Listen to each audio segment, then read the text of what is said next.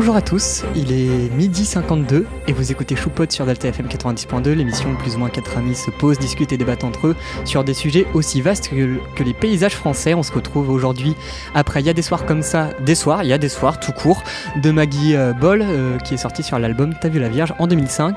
15, oh waouh, aujourd'hui je sais pas ce que j'ai.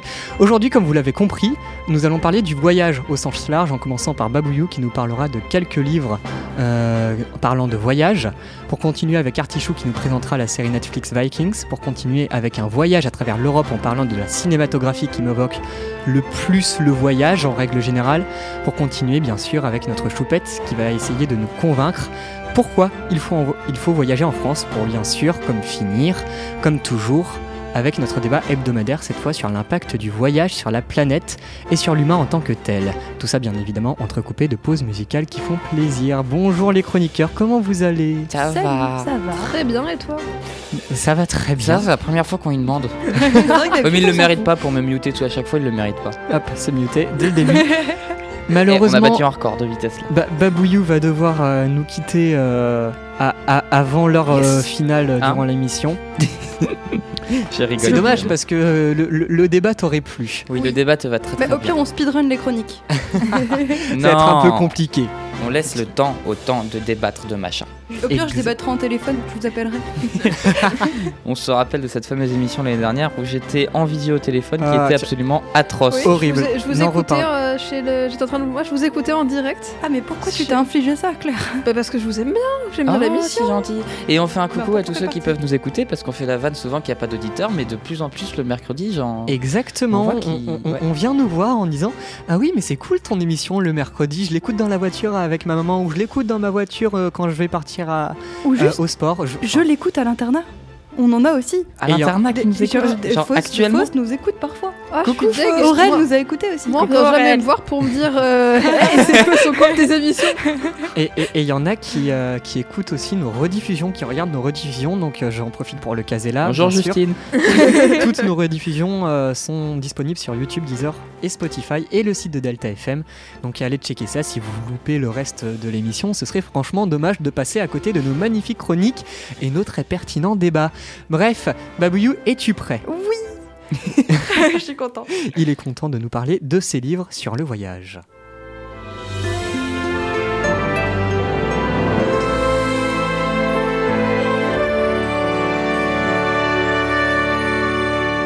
Salut à toutes Je sais, ça fait longtemps que je vous ai pas présenté de livre. Alors j'ai décidé de me rattraper avec un petit medley de mes livres préférés traitant du thème du voyage. Ah, ça, ça va être une bonne chronique. On commence donc avec Kilomètre Zéro. Benjamin va devoir quitter sa vie tranquille d'adolescent pour passer un mois entier avec son père en randonnée.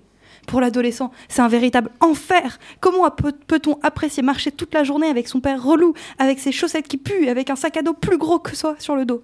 Enfin ça, c'est ce qu'il se dit au début de leur périple. Parce que lors de leur longue traversée de l'Hexagone, Ben va se rendre compte que le voyage en vaut peut-être la peine. Je vous préviens, ça va aller très vite. En l'occurrence, oui, je vais speedrun les bouquins. notre, deuxième rive- notre deuxième livre, c'est celui des petites traînes. Donc le titre, c'est Ah. Les petites traînes. Incroyable ce livre. Merveilleux. Notre héroïne s'appelle Mireille Laplanche. Notre Pourquoi je bafouille à chaque émission? J'en ai marre. Mireille Laplanche? Elle s'appelle Mireille Laplanche. Waouh, incroyable. Et Mireille Laplanche est nommée Boudin d'or sur Facebook par des crétins de son lycée. Bon, désolé, c'est pas le mot le plus poli pour les qualifier, mais bon, on va, on c'est pas grave. Les boudins, c'est le concours des filles les plus moches du lycée. Et les deux autres filles élues se nomment Akima et Astrid. Mireille, c'est une fille un peu perchée. Elle a une vie tranquille, elle parle de manière hilarante, bref, elle est super attachante. Et le père de Mireille, eh bon, c'est le président de la République. Oui, oui, rien que ça. Alors quand elle va apprendre qu'un grand événement a lieu à l'Élysée, elle va se mettre en tête d'y aller pour rencontrer enfin son paternel. Et pour cela, elle est aidée des deux autres boudins. Alors voilà, la petite équipe commence à se, mettre en tête d'aller à la capitale, chacune pour ses propres raisons. Voir un concert d'Indochine, retrouver un paternel président ou encore se venger d'une injustice, petit à petit, le plan commence à prendre forme. Et un peu par hasard, il faut le dire. Les trois fils vont se mettre en tête de prendre leur petit vélo, de rénover un food truck et enfin de prendre la route munie de leurs recettes de boudin. Après une bonne préparation physique, nos trois petits boudins vont, pédaler de leur petit village de Bourg-en-Bresse jusqu'à Paris. Et on peut dire que leur voyage va faire du bruit. On va parler d'elles dans les journaux, elles vont être accueillies dans les villes où elles passent. Bref, le projet marche trop bien. Bon, ok. Vous, je sens que vous êtes plus grand voyage. Genre, changer de pays, voire même carrément de continent. Mais dans ce cas, que diriez-vous de changer carrément de planète? C'est le rêve fou que 12 adolescents de 17 à 20 ans partagent. Dans un monde hyper libér- libéraliste, le programme télévisé Genesis a pour but d'envoyer 6 filles et 6 garçons sur la planète rouge pour créer la première civilisation martienne. Et l'épopée promet beaucoup. Pendant les 5 mois de voyage séparant des deux planètes, les 12 prétendants vont se rencontrer tour à tour lors de séances de speed dating, sans aucun autre contact avec le genre opposé que celui-ci. Mais cette promesse de voyage, ce rêve romantique rempli d'aventure et de bonheur, va vite tourner au cauchemar. C'est ce que vous promet le livre Phobos. Un- comment on appelle un- Pas une trilogie, mais quand il y a quatre tomes. Il n'y a pas de nom Catlogie. Bon bah, c'est ce que vous promet la catlogie Phobos. C'est le nouveau terme choupote. Une quadrilogie, peut-être? On va dire livre, série à quatre tomes. On va rechercher le terme exact. Bon, allez, on va pousser le voyage encore un peu plus loin. Que diriez-vous de suivre un héros qui va voyager des enfers au monde des vivants? X, un, des deux héros du livre Les âmes perdues, est né dans les enfers. Il est ce qu'on appelle un chasseur de tête, c'est-à-dire qu'il est parfois envoyé dans le monde du haut pour ramener en enfer un humain qui n'a pas été puni dans sa vie et qui le sera donc dans la mort. Sauf que, lorsqu'il ira chercher une âme, il rencontrera Zoé. Zoé est une jeune fille qui a, perdu, qui a perdu dans la même année son père et ses voisins qu'elle adorait particulièrement. Une nuit, une forte tempête de neige s'abat sur sa maison. Son petit frère se perd dans les bois alors qu'il part à la recherche de leurs chiens qui ont fui, apeurés par la tempête. Zoé, terrifiée, va le suivre au travers de la forêt enneigée. C'est alors qu'elle va tomber nez à nez avec un homme qui semble tout savoir sur elle et qui a l'air bien déterminé à leur faire du mal, à elle, son frère et son chien. C'est alors qu'apparaît X, qui a pour mission de rapporter, de rapporter l'âme de l'homme en question en enfer. Et il va donc rencontrer Zoé. Et nous voilà au dernier livre de ce medley. Ne pleurez pas, je vous laisse avec un de mes livres préférés, un livre de science-fiction. Que diriez-vous de parler désormais de voyage temporel? Andrea est une adolescente avec la tête pleine de rêves, seule fille dans une famille composée d'un père et de ses deux frères. Lassée des cours et rêvant de voyage, elle va rencontrer Pénélope, qui vient de loin, de bien plus loin que tous les pays où Andrea a pu rêver d'aller, car c'est une voyageuse temporelle. Et ça, c'est la promesse que vous fait le livre Ne ramenez jamais une fille du futur chez vous, qui est le premier tome de la, trilogie La fille du futur. Ah, ça m'avait manqué. Désolée, je suis pas allée très loin dans les descriptions, mais je voulais vraiment vous montrer plein de livres sympas sur le voyage, et j'espère que l'un d'entre eux aura piqué votre curiosité. Ça s'appelle une tétralogie. Oh, ils s'en foutent du reste de la chronique. Mais c'est pas possible. Il n'a rien écouté. Non, mais euh, il y en a trois dont on avait déjà parlé. Euh, ramener pas Oui. le fait du futur, le truc des boudins. Oui, ça, je m'en souviens, le truc de. Et, Et euh, oui, le truc des boudins, ça t'a- ça t'avait marqué Oui, aussi, ouais. toi, les J'en avais imaginer en, parlé. en- en truc avec un vélo Oui. et un, un vendeur de boudin. Tout à Ah, fait. mais il est incroyable. Et il a été adapté en pièce de théâtre. non, ah bon? Génial. Ouais. Il- Euh, filmé, je- qui peut être trouvé sur le dark, euh, Darknet. Comment tu sais? Je regarde peut-être un peu trop de films en streaming. Voilà, voilà. Il me semblait avoir déjà parlé de kilomètre zéro, mais apparemment non. Non, ça me. ça Sachez Ça que me rien. j'ai truandé parce que je- je- ça fait beaucoup de livres à présenter, à relire, à retrouver, etc. Du coup, je suis allée piocher sur mon compte Instagram où je parle de livres. Bah, Et en fait, j'ai repris les, les descriptions de ça ou des chroniques précédentes où j'avais déjà parlé de ces bouquins pour faire un rapide tour vite fait. Allez, vas-y, Babouillou, va. tu as 30 secondes 30 secondes pour de faire pub. ta pub. Euh, c'est ado de dragon, mais 30 secondes vont être prises pour épeler mon pseudo. A tiré du bas, do comme un do, tiré du bas, 2, D-E, pas le chiffre, tiré du bas, dragon, la- la- l'animal, Avec ou sans S? Sans S. Et donc, tu tu fais quoi dessus Je parle de bouquins, euh, je poste pas beaucoup, mais c'est parce que je, je suis en train de préparer un un peu plus gros projet qui prend beaucoup de temps, surtout avec le bac blanc, mais c'est très sympa et euh, venez me soutenir. Tu parles de bouquins, c'est-à-dire? Je, je présente des livres. Tu présentes des livres. Je présente des livres. Ce n'est pas des analyses. À l'aide de Kina. C'est des analyses ou c'est pas pas des Je analyses peux juste faire une micro-pub. Vas-y. Je suis accompagnée d'un dragon qui s'appelle Kina, que je dessine à la main, etc. et que j'intègre et qui vous fait un très rapide résumé. Donc vous avez un tout petit résumé ou un très long résumé si vous voulez en En fait, t'as description. le résumé du résumé fait par Kina et t'as le résumé en description. Voilà, exactement. Et Et, c'est d'ailleurs- très pratique. On, on- on- on te remercie enfin après un an et je ne sais pas combien de mois de Oui. nous avoir réussi ce magnifique logo. On a enfin Parce que oui, on a logo. enfin un logo. Vous pouvez aller voir sur le site de Delta FM Un magnifique logo qui nous représente parfaitement, je trouve. Je sais pas si ça sonnait comme un reproche de dire au bout d'un an ou si c'est vraiment gentil de me dire que c'était un beau logo. Alors, les deux. logo. Mais au bout d'un an, c'est long. C'est vrai. Mais j'ai- gagné du- de- des compétences en logo, donc il aurait été plus propre que si j'avais fait il y a un an. Oui, c'est vrai. Merci beaucoup en tout cas Babouillou pour euh, cette euh, superbe chronique qui encore une fois nous faire euh, découvrir plein de livres. Et je propose qu'on fasse un, un petit peu le tour du monde avec une petite musique que Babouillou nous a choisie pour aujourd'hui. On se retrouve dans exactement 2 minutes 54.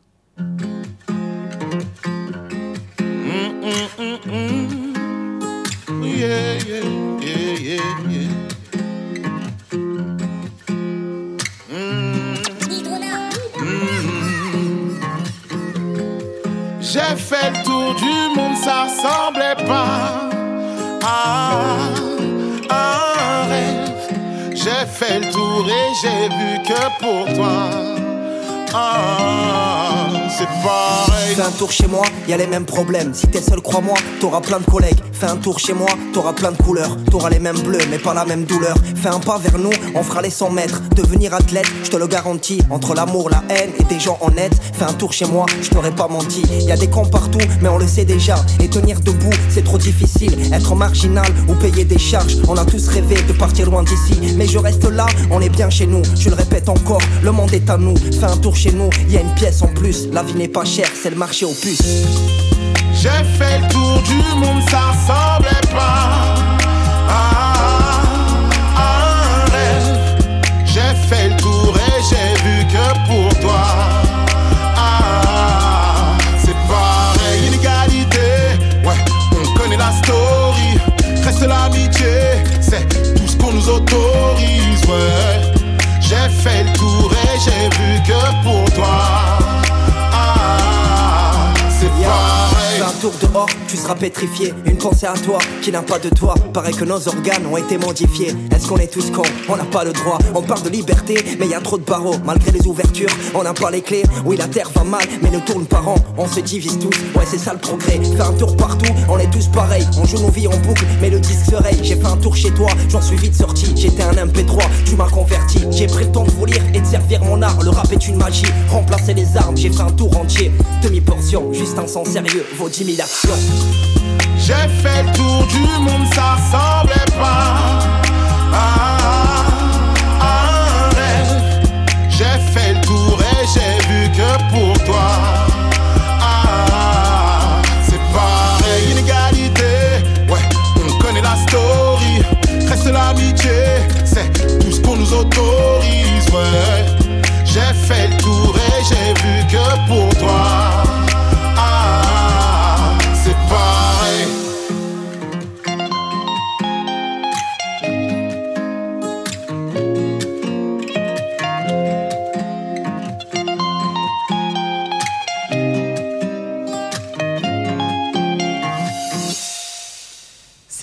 Tour du monde de demi-portion en featuring avec Fefe, sorti en 2020 sur l'album La Bonne École. Il est 13h05 et vous écoutez Choupot sur Delta FM 90.2, l'émission où plus ou moins quatre amis se posent, discutent et débattent entre eux. Et cette semaine, nous parlons du voyage. Merci Babouillou pour cette euh, petite découverte très sympa, cette, Mais de rien. cette Ah, petite pause vrai, ça va aller sur ma playlist, ça, j'aime bien. Miam, miam. Cette fameuse playlist. D'ailleurs, ça en est où la playlist Choupot Euh, Et sinon, toi, comment ça va? Eh ben ça va très bien. Euh, tu, tu connais, euh, enfin la playlist Choupot en ce moment, on est vraiment dans une mauvaise Eh, situation. j'ai- a- un truc à faire cet après-midi et tout, là. euh, et je, je- Bon, je, crois, je crois qu'il a pas entendu la Ouais, perche que il je l'ai la lancée. perche. Quel Ah. dommage. Bref, je propose qu'on passe à ta chronique puisque tu n'as pas pris la perche que je t'ai tendue. J'ai pas compris. Oh bah, J'ai dit une mauvaise situation. Ah, d'accord. Euh, ok, c'est bon, j'ai j'ai la flemme. On, on par- on parlait de la réplique du scribe dans euh, Astérix euh, Mission ré- Cléopâtre. La réplique, la réplique d'Edouard Baird. Ouais. Exactement. Tu nous as concocté quoi, Ilan, aujourd'hui? Alors, outre euh, les talents d'improvisation de- d'Edouard Baird, moi j'ai écrit toute une chronique en entière et je vais vous parler de la série Netflix et même plus en général des Vikings.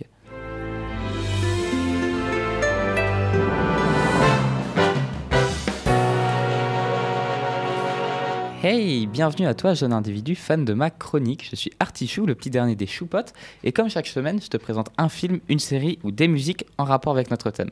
Alors installe-toi confortablement, monte un peu le volume et profite de cet instant de pur kiff. Bon, quand on dit voyage, vous pouvez penser avion, carte postale, plage de sable fin et une belle eau turquoise. Mais revenons un peu en arrière, que dis-je Retraversons l'histoire et revenons au voyage du 8e siècle.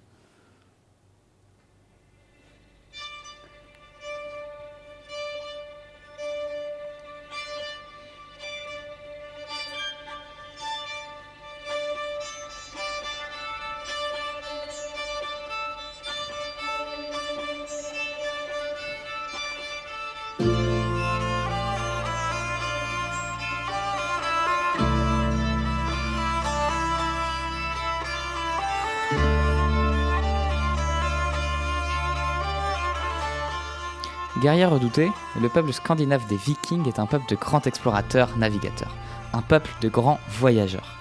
Étant de très bons commerçants, ils attaquent et pillent les villes et villages pour récolter et échanger les richesses.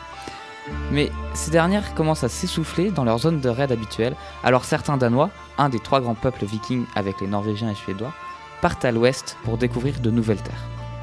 Ces derniers arrivent pour la première fois au monastère de, Lind de Lindisfarne, une petite ville de la côte est de l'ancien royaume de Northumbrie. Ça correspond à l'actuel est et sud de l'Écosse. Des moines y sont alors tués, d'autres ramenés en tant qu'esclaves et toutes leurs richesses sont pillées. On est alors en 793 après Jésus-Christ et cette attaque marque le début de l'art viking en Grande-Bretagne. Ils remonteront alors les fleuves d'Angleterre pour atteindre le centre des terres et y bâtiront des forteresses et principalement le royaume de York. Mais les vikings ne s'en prendront pas qu'à la Grande-Bretagne. Ils attaqueront aussi l'ouest de l'Empire carolingien, affaibli suite à la mort de Charlemagne. De même qu'en Angleterre, les Danois utilisent les cours d'eau pour atteindre les villes se situant au centre des terres qui regorgent de richesses. Ils empruntent la Seine, la Loire et la Garonne et constituent des camps aux embouchures de ces fleuves. Nous sommes maintenant au 9e siècle. Enchaînant pillage et attaque, avec une zone de frappe allant de Bordeaux à Aix-la-Chapelle, en passant par Paris, le seul moyen trouvé pour les arrêter a été de leur céder des terres. C'est en effet Charles III, appelé Charles le Simple, qui lèguera une terre en Basse-Seine au chef de guerre viking Rollon. Un siècle plus tard, cette concession devient le duché de Normandie, ce qui donnera l'actuelle région que l'on connaît.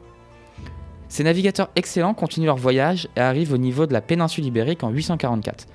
Les Scandinaves avancent encore et encore et atteignent la mer Méditerranée par le détroit de Gibraltar. Ces guerriers attaquent et s'installent maintenant en Espagne, Afrique, au sud de la France et au nord de l'Italie. L'autre peuple viking qui se démarque pour ses explorations et colonisations est le peuple norvégien. En effet, vers 750, un premier groupe quitte les côtes et découvre les îles Shetland, Féroé et Orcade, qui, sont au nord de la Grande-Bretagne, et y crée de premières colonies. Vers 860, les Norvégiens mettent les voiles et naviguent vers une nouvelle terre, terre qu'ils découvriront et appelleront Terre de glace. L'Islande vient d'être découverte. Dernier pays européen peuplé par l'homme, les Vikings s'y illustrent par leur façon de gouverner. C'est un État libre, sans roi, gouverné par plusieurs euh, assemblées dont la principale est l'Althing. C'est entre autres là-bas que les chefs de clan, les Gossards, se réunissent environ une fois par an. Mais c'est pas notre thème, continuons sur les explorations. Vers 982, un riche propriétaire tout justement banni d'Islande part à la recherche d'une autre terre mentionnée par des navigateurs. Il atteindra une première île qu'il nommera Groenland, pour terre verte, mais ce n'est pas fini. Environ deux décennies plus tard, le fils de ce riche propriétaire entreprend des expéditions encore plus à l'ouest et foule, 500 ans avant Christophe Colomb, les côtes américaines. Mais quel est leur secret? Comment est-ce qu'ils font pour aller là où personne n'est jamais allé? Et dans certains cas, un demi-millier d'années avant les Européens.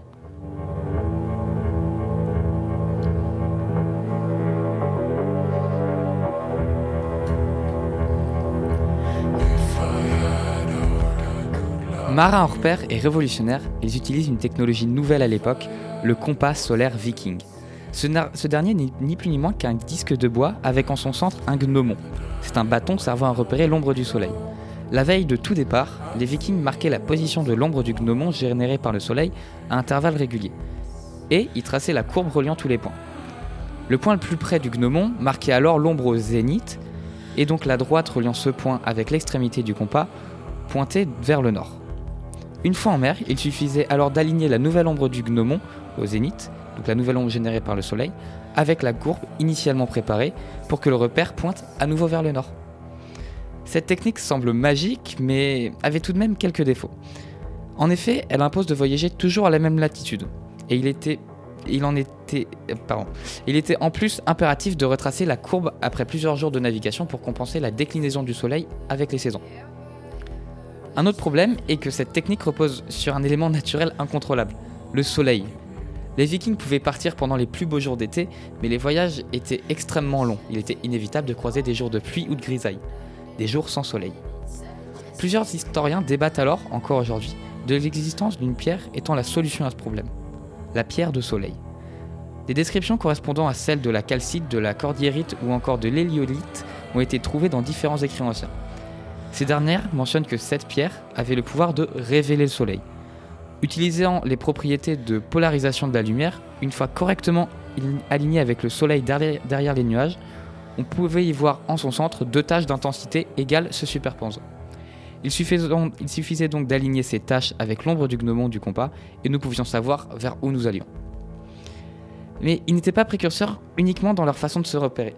Ils se démarquent aussi par leurs incroyables navires, les fameux dracars scandinaves.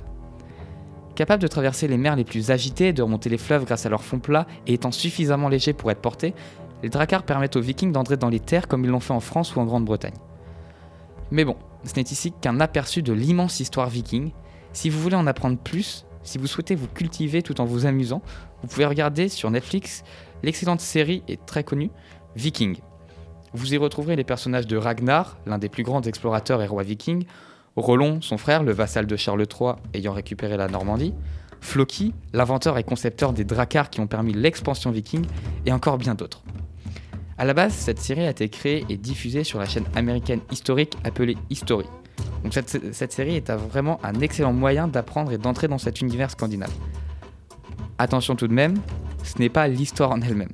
En effet, certaines incohérences résident, comme la rencontre de Ragnar Lodbrok, mort en, 1860 en 865, et Rollon, né en 860. La série compte 6 saisons pour un total de 89 épisodes, et côté casting, on retrouve Travis Fimmel dans le rôle de Ragnar, Catherine Winnick interprétera Lagartha, je vous laisse découvrir qui c'est, Cliff Tundon jouera Rollon, et le célèbre Floki sera interprété par Gustaf Skarsgård. Tout ça se jouait sur la musique de Trevor Morris.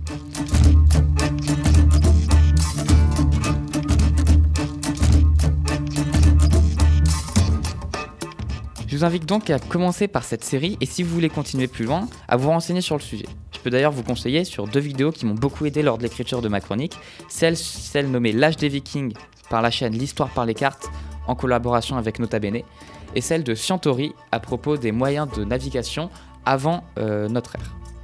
C'est tout pour moi, j'espère euh, avec cette petite chronique avoir pu vous, ouvrir la voie de l'histoire viking et comme on dit en vieux norrois, vidaftour Qui veut dire qui veut dire au revoir, tout simplement. Alors, il y a au revoir à une femme, à un homme, à une assemblée, à une générale, c'est- un bordel. Donc là, c'était au revoir à un, un groupe de personnes. Mais merci beaucoup pour cette magnifique chronique. Je n'ai pas encore vu la série, elle ne m'intéressait pas tant que ça, mais avec ton explication, j'ai bien envie de la voir. Alors, moi non plus, elle m'intéressait pas tant que ça, et du coup, euh, j'ai regardé les deux premiers épisodes qui sont vraiment sur le début de l'exploration. La première fois que le viking va à l'ouest plutôt qu'aller à l'est pour euh, continuer les, les- les attaques, euh, les raids à l'est. Et c'est super intéressant, c'est super bien fait. Ok. Et Ouais. euh, les premières saisons, donc c'est vraiment dans le but historique. Toujours organisé autour d'une- d'un petit en scénario, fait, dans un c'est- but historique. C'est limite, enfin non, ça- ce serait limite un docu-fiction, mais pas aussi documentaire que ça. Voilà, parce qu'il y a certaines incohérences, comme j'ai dit, mais c'est vraiment pas mal. En fait, c'est une fiction qui prend base sur, euh, sur des faits historiques. Exactement. Disons cela comme ça. Et pour euh, juste pour développer d'un petit truc, donc j'ai parlé de, des Norvégiens, des euh, Norvégiens, des Danois, et donc il y a le troisième groupe, c'est les Suédois. Juste pour en dire deux mots, en fait, les Suédois sont plus euh, concentrés à l'est et euh, ont descendu le, le fleuve le plus long du- de- de- d'Europe. J'ai oublié comment il s'appelait. Le mince. Non, Ah, c'est le fleuve le plus long d'Europe qui, f- C'est qui pas le passe. euh, non, pas du tout. non, pas du tout. qui passe par euh, Ukraine, etc., et qui rallie la mer Méditerranée. Et donc, en fait, ils sont toujours à l'aide de dracars extrêmement plats, ils pouvaient les porter, etc. Ils sont, ils sont concentrés sur euh, l'est de, de l'Europe. Et donc, euh, ce sont euh, ce qu'on appelle, ce qu'ils appelaient à l'époque déjà russes. Et donc, euh, les, les, les peuples russes tout ce qui va être du côté de la Lettonie, de la Lituanie, euh, de l'Hongrie ou à la limite de l'Ukraine aussi. Ça va être euh, cette zone-là que les, les Suédois vont, vont Le f- attaquer. Le fleuve le plus long d'Europe, c'est la Volga. C'est ça. C'est la Volga. C'était avec un V, mais je ne savais plus ce que c'était. Vraiment, j'ai dit n'importe quoi. Waouh. Non, le Rhin, il est pas Et- si long que ça. Et juste après, t'as le Danube. Oui, le Danube qui est en exactement. Allemagne aussi. Ah, on se rappelle les cours d'allemand où on étudiait les fleuves en troisième. Ah c'est là là. Exactement. Toi aussi, tu l'as exactement. Ouais, bah, Ah. évidemment. Ah bah oui, On, forcément. on étudiait tout sauf la langue. Les bonbons. D'où mon niveau actuel. Oui, n'en parlons pas. Et voilà, le, le voyage à l'époque, euh, le 8e siècle.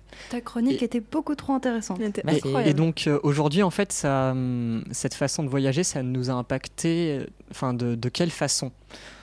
De quelle façon ça nous a impacté Euh, En soi, j'ai envie de dire. euh, De par la navigation, peut-être? Bah, c'était, c'est voilà, c'est des, ils se démarquent sur la navigation. Euh, savoir se repérer comme ça, c'est-à-dire avoir les, les prémices d'un compas, à ne pas confondre avec une boussole. hein. Les prémices d'un compas euh, solaire, c'est au 8e, enfin au 9e siècle, c'est quelque chose de même même fin 8e, c'est quelque chose de d'immense.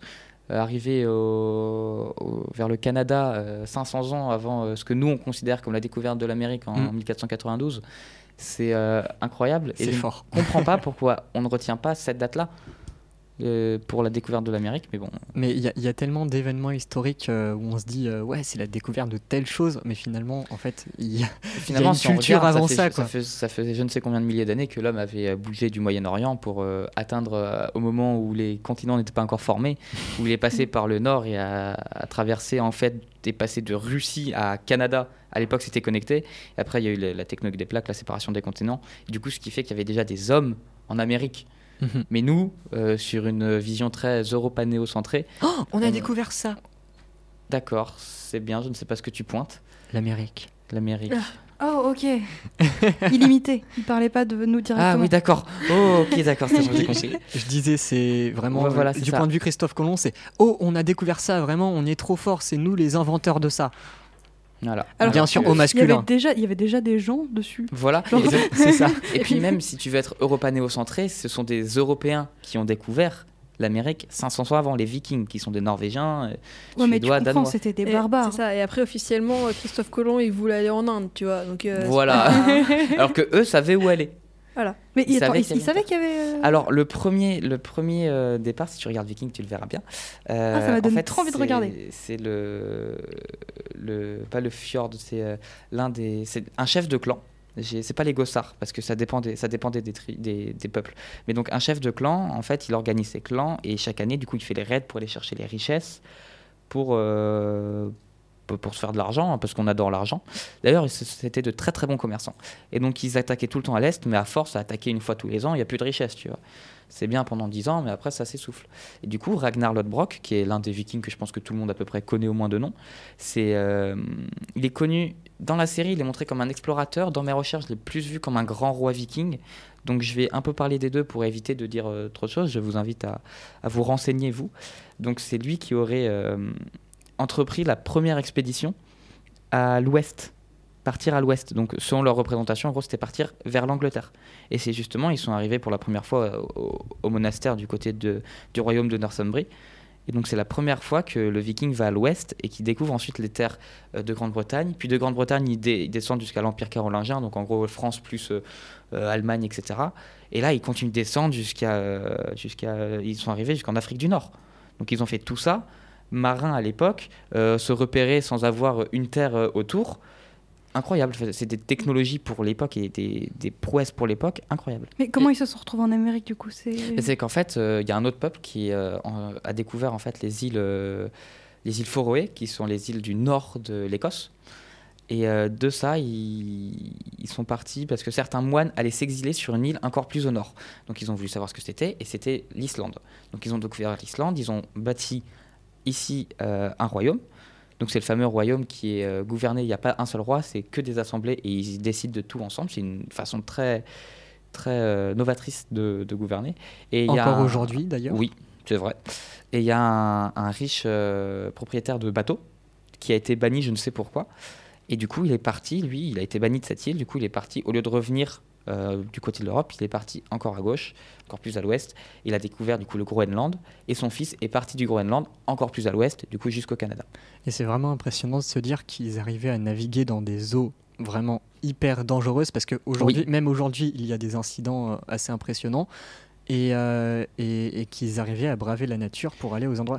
D'où justement Les le- dracars le, sont incroyables. Ouais, mais, sont mais- mais plats, aussi le, fins, mais résistants de ouf. Le statut de marin qui était très prestigieux pour les vikings parce qu'aujourd'hui on peut se dire euh, ouais marin c'est un peu euh, ce- ce- celui qui boit H24 et, euh, Et, qui veut juste chercher son- le poisson à un kilomètre de la côte. alors que non en, en tout cas pour les, pour les vikings c'était vraiment un, un, un rôle hyper prestigieux et il fallait vraiment être quelqu'un euh, d'hyper qualifié hyper fort enfin hyper reconnu pour euh, aller sur les navires et explorer le monde finalement et piller les gens au passage C'est ça, voilà. Puis par contre, c'est- très barbare. hein. Le, le peuple viking est très barbare, mais est très technologique et civilisé dans leur façon de s'organiser entre eux. C'est-à-dire qu'entre eux, ils sont très civilisés, très novateurs. Par contre, avec les autres peuples, Et on puis, prend les richesses. et puis ce qui est bien, c'est que dans, la, dans, dans cette euh, civilisation-là, c'était un peu tous égaux, c'est-à-dire que des ça. femmes pouvaient être guerriers, Oui, il y avait exactement. pas de les guerrières. Il y avait pas, c'était les femmes. euh, une femme euh, guerrière était au- au- autant légitime qu'un homme guerrier.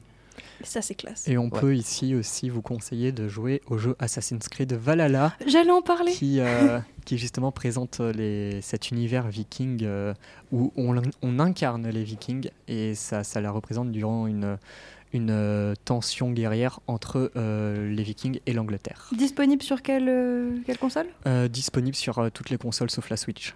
C'est ça. Parce qu'il n'a que et la les, Switch, il et les. PC. Et les PC. Oui. Euh, je voulais juste du coup euh, parler d'un truc, c'est que euh, Ragnar, Floki, Rollon, euh, tout ça, ce sont des personnages qui ont vraiment existé. Ce sont vraiment des, ce sont des faits historiques. C'est pas euh, des personnages inventés. Ce sont des vrais Vikings qui ont existé. Voilà. Merci beaucoup pour euh, ce fameux voyage euh, viking à travers toute l'Europe finalement et tout Oui. le monde. Et donc euh, ça va en lien avec ma chronique dans, le, dans laquelle je vais vous parler justement de l'Europe.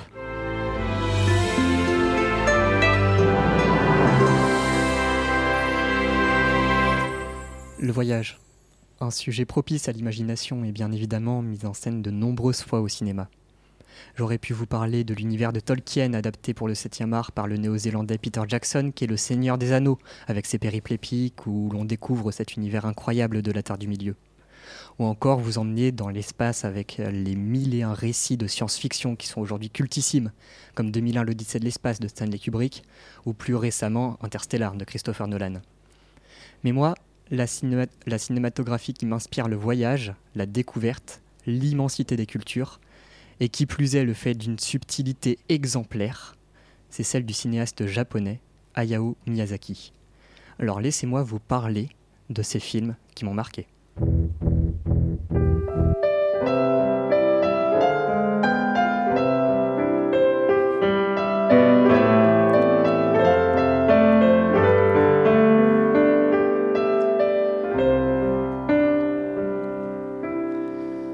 Si vous n'avez pas vu les films d'Hayao Miyazaki, déjà regardez-les, vous passez vraiment à côté de quelque chose. En plus des histoires poétiques à souhait, de l'animation plus que sublime et bien évidemment de la musique de l'immense Joe Hisaishi, qui fera un jour l'objet d'une chronique à part entière, vous ressentirez probablement une étrange sensation, celle de vouloir se rendre dans les univers proposés par ces films. En effet, Miyazaki a le don de rendre ces univers tangibles et particulièrement agréables. Et cela passe avant tout par ces décors et les cultures que l'on retrouve en eux à travers les accessoires, les costumes et la bouffe. Parce que oui, si après avoir vu le voyage de Chihiro, le château ambulant ou encore Kiki la petite sorcière, vous n'avez pas faim, laissez-moi vous annoncer que votre cerveau situé dans votre estomac n'existe pas. Tiens, prenons ce dernier exemple, Kiki la petite sorcière, pour comprendre comment Miyazaki nous donne envie d'aller avec ses personnages découvrir leur monde. Le secret, c'est de s'inspirer de pays du monde et plus particulièrement de l'Europe. Car oui, entre les grandes villes de Suède, d'Italie, de France, du Portugal et celle de Corico dans Kiki la petite sorcière, il n'y a qu'un pas de fourmi. En effet, chaque bâtiment est minutieusement dessiné et placé pour nous faire ressentir pleinement cet univers très européen. Et que je mets un peu de campagne anglaise par-ci, et que je mets un peu de grande ville par-là, de grandes villes d'Italie, de grandes villes de France, tout est finalement mystérieusement cohérent et rend ce monde tout à fait tangible. Bien évidemment, la musique n'y est pas pour rien.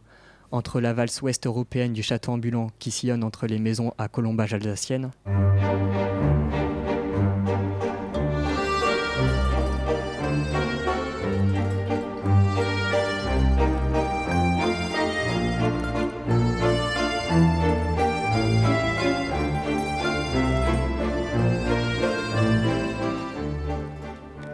la valse franco-italienne de Kiki la petite sorcière, qui découvre avec nous un Stockholm complètement revisité.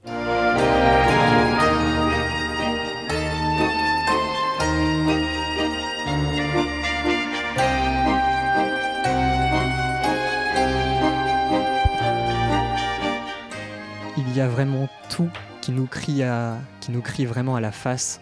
Regarde, ce monde existe, ce monde est beau, ce monde n'est pas loin, allons donc le découvrir. En plus de la musique et des décors, les cultures représentées y sont pour quelque chose dans la, tangibilité de ces mondes.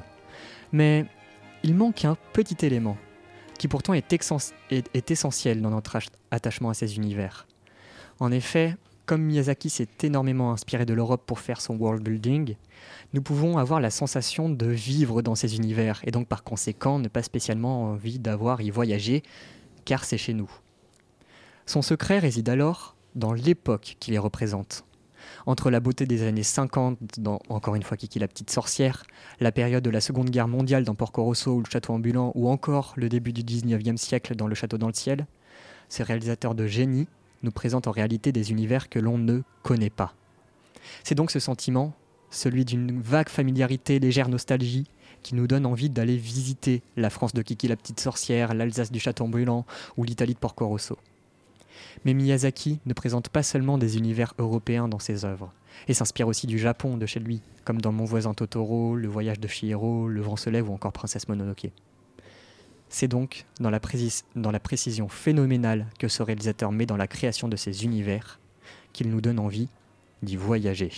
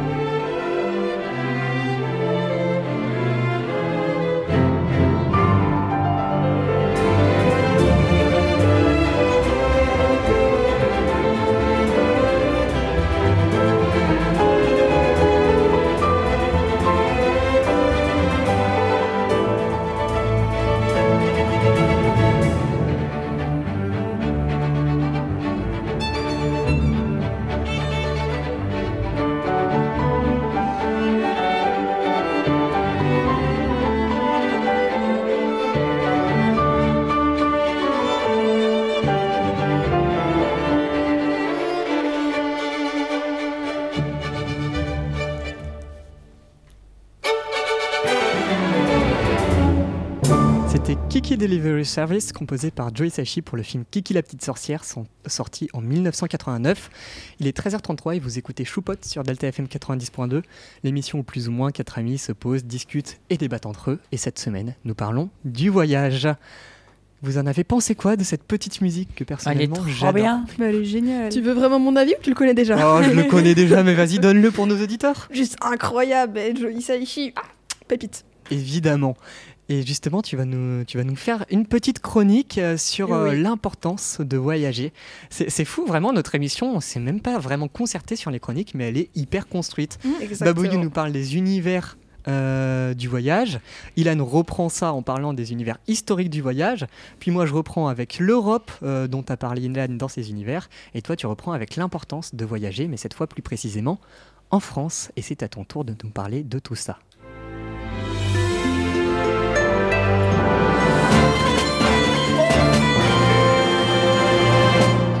Bonjour à tous. Si je vous dis voyage de rêve, vous pensez à quoi en premier?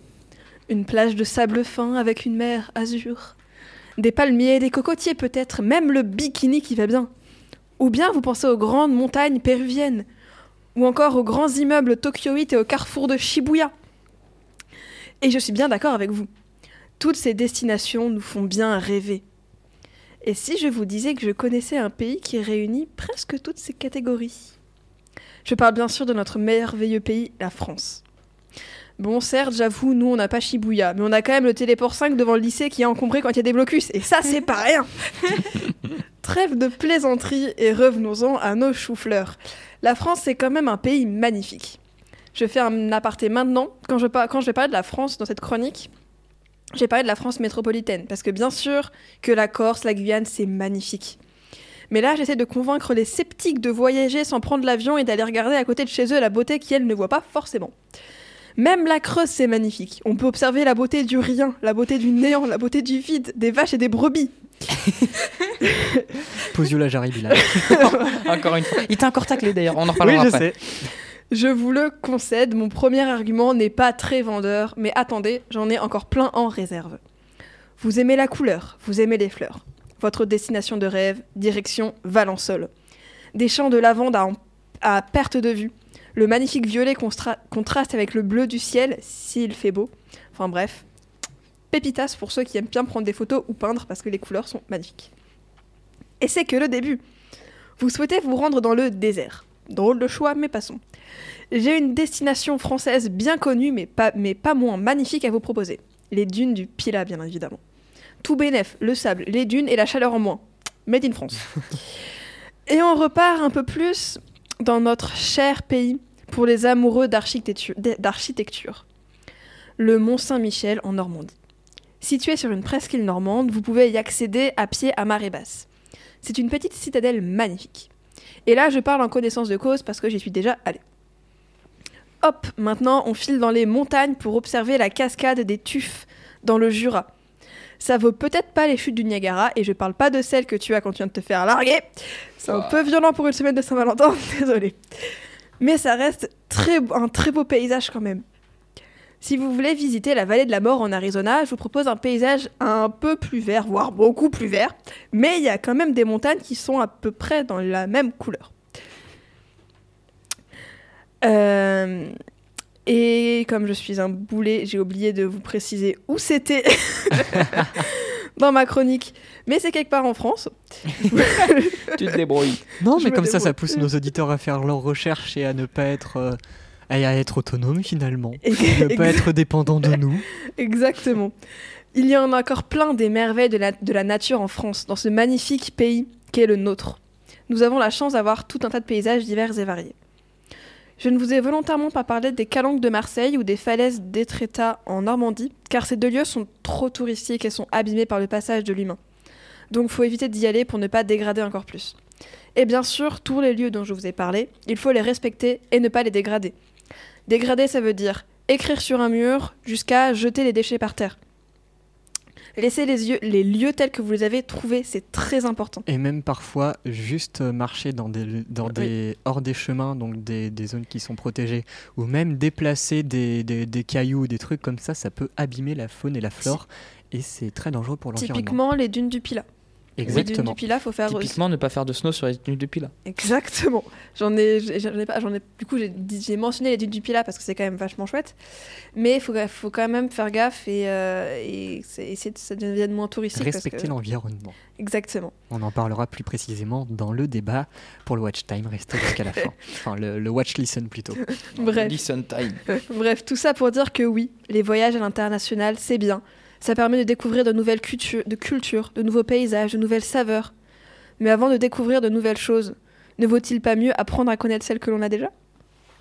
C'est beau la fin, j'aime bien. Voilà. Quelle chronique, ça mélange humour, beauté, conclusion magnifique contre, et philosophique.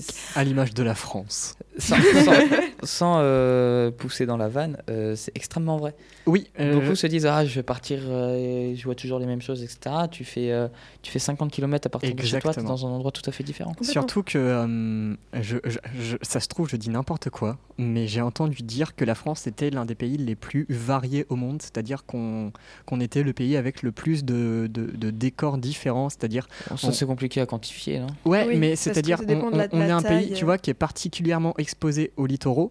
Et pourtant, on, on est dans, dans, dans l'Europe de l'Est, donc on a de l'Ouest, donc on a vraiment des, des montagnes euh, à portée de main, donc on a vraiment à peu près tout, tu vois. C'est oui, c'est simple. On a, euh, vous voulez aller à la mer, bon, il y a toute le, il y a toute la mer Méditerranée, il y a toute euh, Exactement. la côte En fait, ouest. Vous voulez aller à la montagne, on a je ne sais combien de massifs. Et Pyrénées, Alpes, Massif, là- Massif central, Là, j'ai pas Jura. parlé de la, de la Bretagne, mais par exemple, Oui, en, on en a la mer, il y a la Bretagne aussi. Et la mer, c'est pas forcément l'été. La Ouais. mer, l'hiver, c'est génial. Se balader sur les rochers, c'est Se- Se baigner le 31 En décembre, c'est trop drôle. On, on- Ça, on- non. on a tout, Ça, on- t'es fou. on a tout en, en France. On a vraiment l'Angleterre avec la Bretagne, on a l'Espagne avec les Pyrénées, on a l'Italie avec les Alpes, on a vraiment euh, la Suisse avec euh, le, le Jura, le Massif central. Après, tout je ça. pense que la Ouais. Bretagne, tu peux dire la Bretagne avec les Bretons. Parce qu'à ce niveau-là, euh, Non, mais on a, on a aussi euh, vraiment, des, vous voulez avoir chaud, bah, vous descendez dans le sud, vous voulez avoir un peu plus froid dans le nord, vous voulez euh, le- le- une ambiance de Et- Noël, aller en Alsace, et- vous et- voulez... rien que, rien que les Voilà. rien que les cultures sont, les cultures sont différentes. En Énormément Bretagne, tu vas, oui. tu vas avoir. J'aime beaucoup la Bretagne.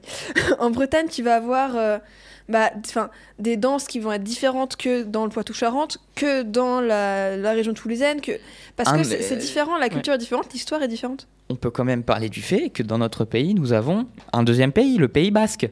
S'il vous plaît, c'est tellement des cultures et d'autres euh, d'autres mœurs que on le surnomme un autre pays, quoi. Dans, dans, dans, dans ce même pays, il- on a des panneaux, vive la Bretagne, on a des panneaux qui sont écrits en français et en breton Dans, pour, des, pour, pour, pour désigner des, des, des villes, choses comme ça. Alors, en en Bretagne Alsace aussi, et d'abord. en Alsace, ils parlent alsacien aussi, c'est vrai. Oui. Et on a Paris. Non, mais c'est- tu le dis comme ça pour rigoler, mais euh, il y en a beaucoup qui, quand on voyage euh, aux États-Unis, vont voir quoi? New York, Washington, Mais- et voilà. C'est Exactement. ça, et ces personnes vont dire j'ai fait les États-Unis ou Non. j'ai fait. C'est pareil, tu peux, tu peux pas dire par exemple, euh, t'as fait un pays si t'as fait une ville, si t'as fait un quartier, tu vas de New Ouais. T'as pas fait New York si t'as fait un quartier de New York. Mais aussi, vraiment, pour, pour vous dire à quel point on, on a vraiment tout en France, dites-vous que Le Seigneur des Anneaux, euh, ce film de Peter Jackson, a été vraiment reconnu pour avoir des décors sublimes, euh, des, des- des- des lieux magnifiques. Et donc, la Nouvelle-Zélande est devenue très touristique, un petit peu grâce à ça. Et donc, euh, depuis, c'est vraiment euh, le, le pays du, de, de- de l'univers du Seigneur des Anneaux, c'est vraiment irréel. Et il y a, euh, je crois, dans le Massif central, un, un fan film qui avait été fait qui parodiait le Seigneur des Anneaux. Et l'acteur de Frodon, Elijah Wood, il a vraiment dit c'est fou en France, vous avez vraiment vous avez tout, vous avez la même chose qu'en Nouvelle-Zélande, sauf que vous, vous n'avez pas besoin de faire euh, des, des- des milliers de, de kilomètres euh, pour aller tourner, vous avez vraiment tous les décors qu'il faut pour, Mm. pour tout faire. Typiquement, que tu veux de la verdure comme ça, les puits de dôme. Bah oui, complètement. Mais, mais vraiment, genre, même moi, euh, quand, quand j'étais petit, quand, quand je- quand j'allais avec ma famille dans les Pyrénées, dans les Alpes, euh, au bord de la mer ou en Bretagne, tout ça, à chaque fois, quand j'allais faire des balades et que je me retrouvais dans des décors impressionnants, je m'imaginais, je sais pas, être un super-héros en train de battre des monstres dans, dans- dans ces décors parce que vraiment, ça, c'est c'est des décors simplement féeriques. Mhm. C'est des lieux féeriques. Et d'où la nécessité de les préserver et ne pas faire n'importe quoi avec. Oui. Et donc, je vous propose pour ça un petit débat, euh, notamment sur l'impact du voyage sur l'environnement. À, à chaque fois, vraiment, je, je- je lance ce jingle et je vois Ilan lever la main. Donc, en attendant, je, je vais peut-être euh, formuler la question pour que ce soit assez précis. Selon vous, quel impact le voyage en règle générale peut avoir sur l'environnement, que ce soit en termes positifs ou en termes négatifs Avant toute euh, possible réponse, il faut replacer le contexte. C'est-à-dire que Claire vient de nous parler de, de la France. Il faut replacer la France dans le contexte du tourisme international. Beaucoup savent euh, sans doute que la France est le pays le plus, euh, euh, le plus euh, visité euh, chaque été. Vous le saviez pas? Non. Je Ah, ne le savais bah, pas. Maintenant tu le sais, la France est première en termes de tourisme. Depuis je ne sais combien d'années. C'est le, pays- le- le pays qui est le plus visité avec 89 millions de visiteurs par an. euh, devant l'Espagne à 83 millions et en troisième les États-Unis à 80 J'allais millions. dire un truc horrible, en totale contradiction avec ma chronique. Vas-y. J'allais vraiment dire, mais il n'y a rien à voir en France. bah si, du coup si. je- Écoute-moi Claire, euh, je sais, il y a plein de voir en France. Écoute-moi, Claire. Écoute-toi, Claire. Euh, pour placer ça un petit peu dans un contexte économique, euh, on est premier en termes de nombre euh, à 9 millions devant les Américains, mais on est troisième en termes de, de- d'argent que ça rapporte, 150 millions derrière les, Américains. Les Américains, c'est 214 millions. oh, mi- milliards, pardon, j'ai mal lu. Milliards euh, de dollars par an le tourisme. Euh, puis l'Espagne, 74 milliards. Puis la France, 67 milliards. Euh, et comme tu le disais, ah non, c'est la Thaïlande, je croyais que c'était la Nouvelle-Zélande qu'on retrouvait dans les tops, mais non, la Nouvelle-Zélande n'est même pas dans le top 10. Vous permettez que je réponde à la question euh, simplement, on passe directement et qu'après je parte? Ah oui, vas-y. Donc après, vous reviendrez sur mon opinion. Euh, du coup, les points positifs, je pense que ça, ça donne envie de, de découvrir le monde et que ça donne envie de le protéger. C'est-à-dire que si vous allez voir les Pyrénées, etc., vous allez vous dire, enfin même n'importe quoi, si vous voyagez et que vous trouvez votre monde beau, vous allez tout de suite avoir plus envie de le protéger, etc. Et ça peut aider certains à, à se rendre compte, par exemple, de l'impact de l'impact euh, qu'on a euh, en constatant la pollution, etc. Ou simplement de se dire, waouh, notre planète, elle est trop bien, faut la préserver. Euh, négatif, euh, l'avion, le transport, bateau, voiture, pollution, tourisme, euh, etc., etc. Voilà, j'ai fini. Je, je- je veux juste revenir. Du coup, j'ai trouvé le, le nom de, de l'Arizona français, on va dire. euh. Vraiment, t'es, Ah, en oui, sais retard tout le temps. parler. Oui, donc c'est dans ma chronique, c'est le Colorado provençal. C'est en- ce en que j'allais dire. Tu sais d'où je le sors Non. Euh, Redbox Trip 1. Avec le palais du euh, facteur Le cheval. palais du facteur cheval. Mais- Il y a un film magnifique qui a été fait sur euh, ce palais. Et, euh, vous pouvez le regarder. j'ai Encore quelque chose nom. à visiter. euh, on vous laisse regarder Ouais. sur Google, c'est on n'en a pas parlé aussi, mais euh, vraiment juste visiter des villages ou des, Ah, des- villes, genre je sais pas, Aix-en-Provence, aller voir Aix-en-Provence, c'est impressionnant. En, en termes de beauté, d'architecture, tout ça, il y a, il y a vraiment une vibes, une énergie qui, qui- qui se dégage de cette ville, ou même genre juste des petits villages, genre venez à Pouziou-la-Jarry, vous allez voir. Non, l'Algérie, on a dit que c'est c'est- c'est comme la Creuse. Ouais, non, Non, mais mais c'est ce que je veux dire, même dans des petits villages Oui. typiques français, il y a toujours des petits trucs à voir. Je sais pas, en Alsace, quand, quand, quand j'y suis allé avec Ilan, oui, je sais que tu vas vouloir parler, juste les, voir, voir ces décors de maisons à colombage et, et, et, et- et ces, et ces collines euh, avec ces plaines juste à côté, c'est c'est génial. Et même dans plein Strasbourg, le, le petit euh, café traditionnel. Mais oui, mais ça, on en parlera juste après de la Oh. culture. On dit au revoir à Babouillou. Au qui- revoir, qui va Ah, si, il va nous dire au revoir quand même. Au revoir tout le monde. Je suis désolée de partir maintenant. C'était bien bonne émission et je vous aime très fort tous. Bisous, bisous, bisous. Euh, je voulais revenir sur ce que tu étais en train de dire par rapport à revisiter les villages, etc. Il y a une super application qui s'appelle Terra Aventura. Je sais pas si vous connaissez. Ah non, ça me dit rien. Absolument pas. Génial, je vais pouvoir la- vous la présenter. En fait, c'est dans la, nouvelle, dans la région Nouvelle-Aquitaine. Il y a une application qui s'appelle Terra Aventura qui permet de visiter donc, des villages, des villes à travers des parcours avec des questions. Des, des- donc c'est donc vraiment En fait, je connais. Voilà, c'est incroyable. Et Pas donc, moi. Je- et donc bah, là, souvent, quand on va euh, donc, en Nouvelle-Aquitaine, pour l'instant, c'est qu'en Nouvelle-Aquitaine, on regarde dans, dans le village qu'on va ou dans la ville qu'on va. La dernière fois que j'en ai fait un, c'était bah, à ce nom, dans mon petit village. c'est des sortes de jeux de pistes en fait. Exactement. Et à la fin, tu peux gagner un petit badge. C'est trop bien. Babou- trop bien. Attends, Re- Babouillou veut redire au revoir. Vraiment, ce débat n'a aucun sens. Re- au revoir tout le monde. Enfin bref, voilà, j'adore cette application. Et Ouais. tu, donc, tu tapes le nom de la ville ou du village dont tu vas et, euh, et de- ils peuvent potentiellement te présenter des, euh, des, des trajets. Et il y en a parfois pour les grandes villes, plusieurs pas grandes Tu villes. veux savoir quelque chose? Ouais. Euh, J'en ai fait des trucs comme ça partout. euh, à chaque fois que je vais dans des villes, ma famille va en Oui. faire. Ça me saoule. Vraiment, je préfère tellement découvrir les villes par moi-même, Bah, en fait, aller dans les petits chemins. il en faut pour Genre tout le monde. Je sais pas, Oui. c'est oui, bien sûr, il en faut pour tout le monde, mais c'est là euh, l'important de- que j'exprime mon propre avis parce que peut-être que d'autres euh, se retrouveront dans ce que je dis. Euh, euh, visiter un village, visiter une ville et trouver un petit chemin qui pue la pisse vraiment, euh, qui, qui- qui n'a rien à voir, mais qu'au bout on trouve un truc qui est, qui est génial, qui est un, un décor magnifique. Juste cette petite découverte, je trouve ça incroyable et, et juste se perdre. C'est ça ce qui est Eh, important aussi dans, dans le voyage, c'est se perdre. Je suis d'accord avec toi. Enfin, mon, père a un point de vue très similaire au tien.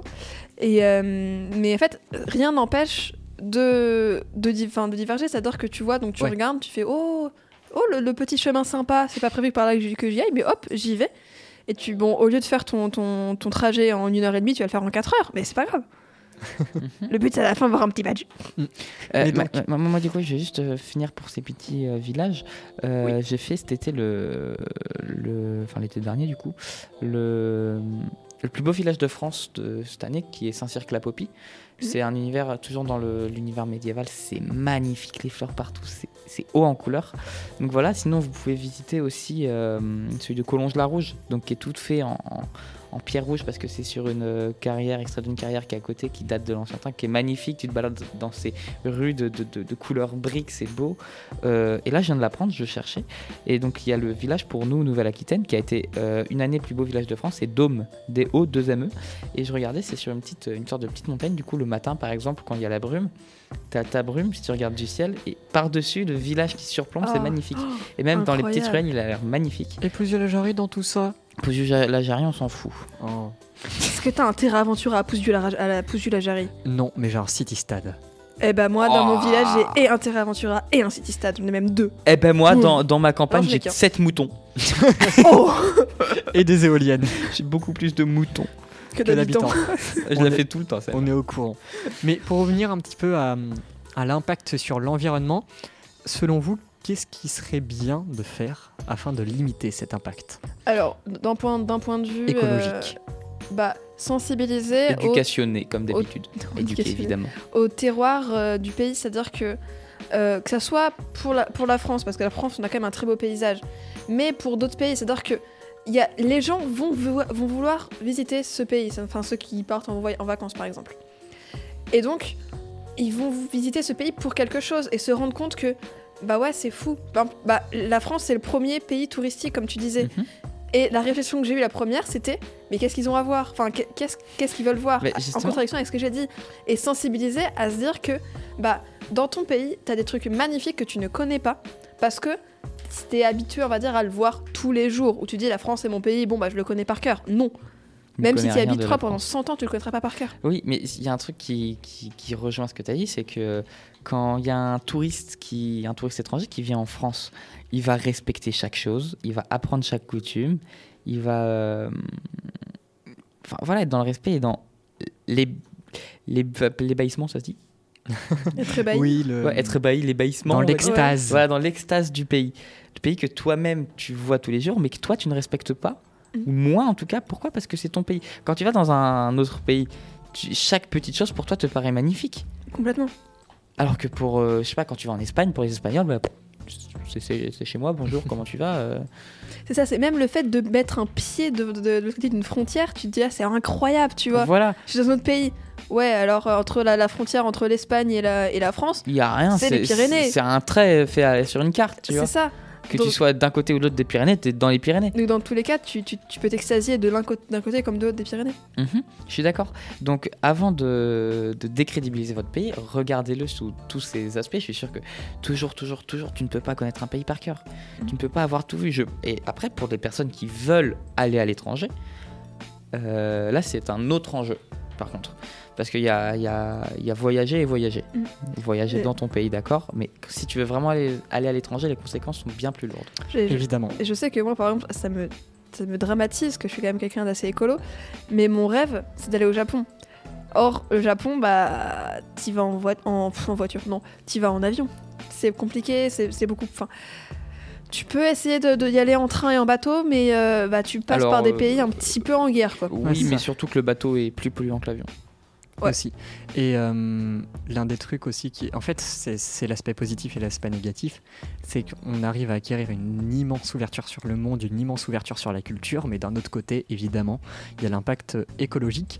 Mais euh, cette, euh, cette ouverture des cultures, cette ouverture sur le monde, je trouve qu'elle est super importante et je me souviens plus quel euh, vidéaste avait euh, dit une phrase dans, dans le style, mais euh, c'était grâce à cette ouverture sur le monde, grâce au voyage, qu'on pouvait éviter tout ce qui est haine, tout ce qui est euh, justement euh, cette haine qu'on peut avoir avec Mhm. certains pays. Mhm. Et, je trouve que c'est très vrai. Il y a, il y a des moments donnés où je suis bien d'accord de se dire que euh, avec Internet, avec tout ça, tu peux. Il y a une ouverture sur le monde qui est beaucoup plus grande, mais qui, qui est Ah, différente, alors mais qui est pareil. différente C'est ça. que quand tu es dans le pays, que tu rencontres des, enfin, des vrais gens, que Exactement. tu discutes, que tu ne comprends pas parce que c'est pas puis- ta langue et du coup tu essaies de, parler avec des gestes parce que bah.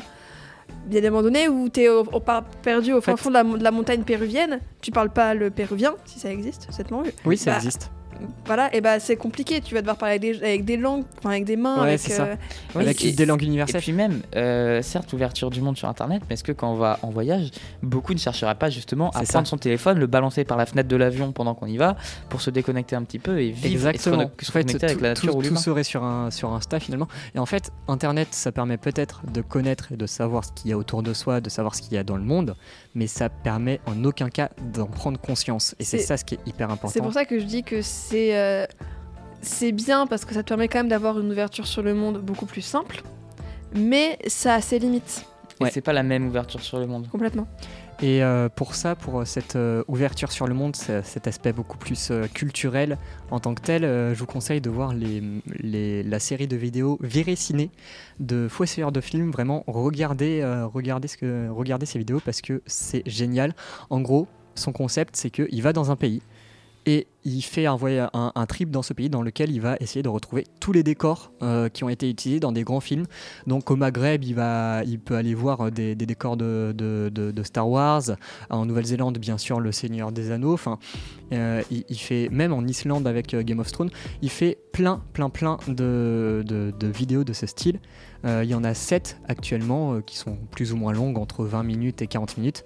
Et vous pouvez les regarder parce que c'est- passionnant, euh, l'histoire qu'il y a derrière les décors et derrière les lieux de tournage de ces films. Et tant qu'on est sur les recommandations, parce que on est là-dessus, euh, je vous recommande aussi la chaîne YouTube d'une YouTube- youtubeuse enfin, qui s'appelle euh, Luan Mancho, qui, ouais, qui est incroyable. Elle est pleine d'humour et elle voyage en train. Elle essaye un maximum de faire des voyages en train et elle voyage beaucoup, mais en train. Et du coup, elle nous partage ses voyages, ses rencontres. Et c'est incroyable. Et elle a beaucoup d'humour et cette fille est incroyable. Et il y a- y, aussi des gens qui font des concepts pour rester dans, dans- dans ce thème écologique avant de passer à autre chose, qui se disent ok, on va voyager dans le monde en faisant euh, tout simplement du stop. Mm. Et donc ils ont En ils y prennent, allant à vélo aussi. ils- ils prennent un peu d'argent euh, sur eux au, au cas où, ou alors pas du tout, ça dépend des gens. Ils prennent un sac à dos et ils font du stop pour aller à des endroits qu'ils ne connaissent même pas forcément. Et donc ça, je trouve ça génial parce que c'est vraiment le concept de se perdre et donc euh, de finalement se débrouiller avec les moyens dont on dispose, euh, avec euh, la, la- la capacité de parler dont on dispose, et ça permet vraiment de découvrir les choses telles qu'elles sont réellement, euh, comme elles ne seraient pas si on suit un guide touristique ou alors qu'on est sur son téléphone en train de prendre des photos. Avec ça, tu ajoutes le, le- le lien avec l'humain aussi, le- la connexion sociale. Et exactement. Et donc, euh, de, de ce point de vue-là, je suis désolé de, de te couper la parole, mais ce sera probablement euh, ce que tu vas vouloir dire. D'un d'un point de vue relationnel, Non, humain, c'est- ça va être ma deuxième question du débat. Euh, Attends, attends, t'as un truc à dire d'abord. tu- tu veux finir sur l'écologie Oui, sur... Mot de Ah non, sur l'écologie. Ah, Sur, l'impact sur l'environnement J'ai encore beaucoup de choses à dire alors. Tu Ah. me laisses 5 minutes. Ok, je te laisse 5 Premièrement, minutes. euh, tant qu'on est, on est à peu près sur les recommandations, on a euh, des certifications ou des labels qui ont été créés pour, euh, l'éc- en termes d'écologie pour la France, tels que le, et certains sont même européens, tels que le écolabel européen hébergement touristique, ça c'est pour l'Union européenne, la clé verte, il est international lui, Green Globe international, Hôtel naturel, Gîte Panda, Ecogîte, euh, c'est français. Euh, camping qualité pour tous les campings qui contient des engagements sur l'insertion paysagère et la protection de l'environnement. Et donc tout ça, vous pouvez, tout ces, ce genre de petites, euh, petits labels, vous pouvez les retrouver sur le site de l'ADEME, A-D-E-M-E. Euh, ensuite, pour, du coup, pour continuer sur l'écologie, euh, j'aime bien m'appuyer de chiffres. Euh, en 20 ans, le nombre de touristes a fait plus, cent- plus 133%. On est à 1,8 milliard de touristes internationaux qui sont prévus pour 2030. Et pourquoi le tourisme intéresse autant les pays? Parce que tout simplement, c'est une énorme, une énorme source du PIB. Par exemple, pour Oui. la France, c'est 8,5% de notre PIB. Premier, c'est Ce la qui n'est Thaïlande. absolument 19, pas négligeable, quoi. Voilà, Complètement. 19,7% du PIB de la Thaïlande. Waouh C'est Voilà. impressionnant. presque 20%, presque, presque un quart en gros. Un cinquième. Mais euh, le côté noir, c'est que le tourisme, c'est 8% euh, des émissions totales de gaz à effet de serre pour toute l'humanité. Ce qui n'est pas négligeable non plus. Les trois quarts, c'est le transport. Euh, la consommation d'eau euh, pour les sites touristiques, euh, enfin c'est plus de 111% de consommation annuelle d'eau, plus de 197% de, consommation annuelle d'énergie, plus de 27% de production de déchets par rapport à la moyenne. Voilà les petits chiffres. Et si on essayait de différencier tourisme et voyage Quelle serait la différence selon vous? Bah, pour moi, le tourisme, c'est le fait de voyager dans un but enfin, de vacances récréatif, alors que le voyage pur, c'est juste changer d'horizon. C'est un... Le voyage, non, j'avais regardé la définition pure. Le voyage, c'est euh, le fait de, de bouger, mais à une certaine distance. La définition géographique, je l'avais vu en géo, ça. Mais Moi, ce que je verrais euh, pour euh, différencier tourisme ça, et voyage, déplacement d'une personne qui se rend en un- dans un lieu assez éloigné. C'est le voyage. Moi, ce que je verrais vraiment pour différencier tourisme et voyage, comme tu l'as dit, le tourisme, ce serait vraiment très récréatif, enfin, quelque ça. chose pour se divertir, pour partir en vacances, pour euh, vraiment mettre la tête ailleurs. Alors que justement, le voyage, c'est complètement l'inverse, c'est-à-dire se déplacer avec sa tête, avec son esprit, afin de, de découvrir autre chose. C'est vraiment euh, une notion de découverte qui est derrière le voyage. Je, dis, euh, je, enfin, je, je trouve personnellement qu'il y a une notion de découverte plutôt qu'une notion euh, beaucoup plus de euh, divertissement Oui, derrière c'est le ça. tourisme. c'est- Moi, tu me demandes de, de, euh, qu'est-ce qui me fait penser au tourisme? Instinctivement, je vais te dire des petits porte-clés, je vais te dire de- une plage, je vais te dire un truc comme ça. Enfin, voilà. Tu me demandes le voyage, je vais, prendre, je vais te penser à un sac à dos et des plaines, tu vois. Ouais, des beaux paysages. Ouais, plus voilà. le paysage. Ouais, je suis d'accord. Mais justement, il faudrait peut-être changer cette vision du tourisme de plus euh, juste euh, acheter et, Faire- et plage et voilà. Ouais, c'est ça. Et, Et, et voyager. je, finis voyager. euh, sur euh, les petits, petits trucs. Euh, pour euh, vos, vos prochains euh, voyages, euh, je vous invite à privilégier dans cet ordre-là. Premièrement, le train, qui revient à être massivement plus écologique. Euh, ensuite, l'avion et ensuite le bateau. Le bateau est vraiment une aberration écologique. Et à bas les, euh, les croisières. Ouais, voilà. Aussi. Globalement, c'est c'est bien les croisières, mais pour rester sur euh, un hôtel qui flotte, autant rester dans un hôtel tout court. Euh, une Exactement. croisière, c'est pas du voyage.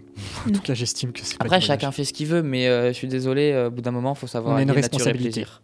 Exactement. Ça, je comprends même pas l'utilité des croisières. Pour toi, mais pour d'autres, c'est le rêve Bah, absolu.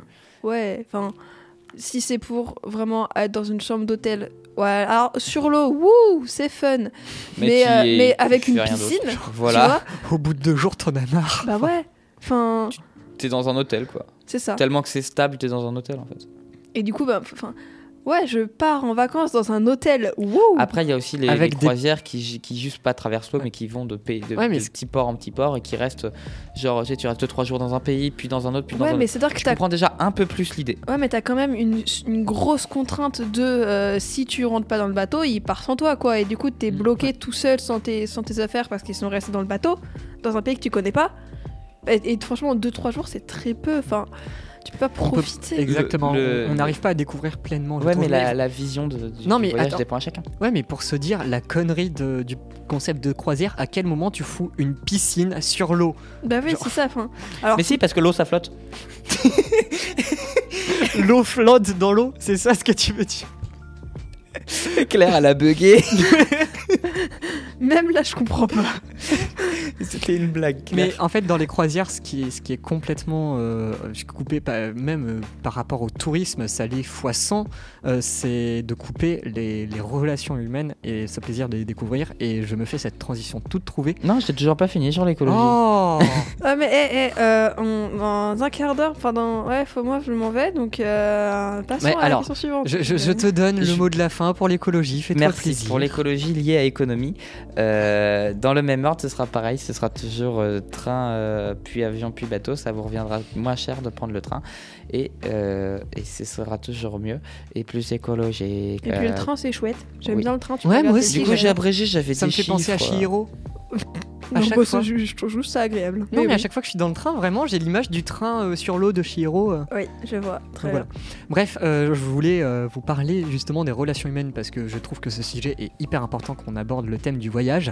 Oui. D'un point de vue relations humaines, est-ce que pour vous le voyage c'est positif ou négatif? Et avant de, av- positif. Avant de répondre, avant, avant de répondre, Ilan, Je suis dissipé je- vais vous donner juste euh, quelques mots. Les colons versus l'ouverture sur le monde. Alors, moi, il y a un truc qui me gêne beaucoup. C'est dans la, dans la relation humaine. C'est par exemple quand tu Les vas aller dans. ouais, je filme pas les humains. Non, mais quand tu vas aller dans un. Dans, tu sais, style Club Med, etc. Et qu'ils vont organiser des sorties. Alors, Où, où, tu vois, ça va être tu, une pseudo-sortie, par exemple, dans un village traditionnel, où tu vas rencontrer des gens qui sont payés pour être là, de- enfin, des gens traditionnels. qui- Enfin, ça, ça me gêne, parce que j'ai l'impression que c'est vraiment quelque chose de... Ouais, Ouais, c'est faux. c'est synthétique.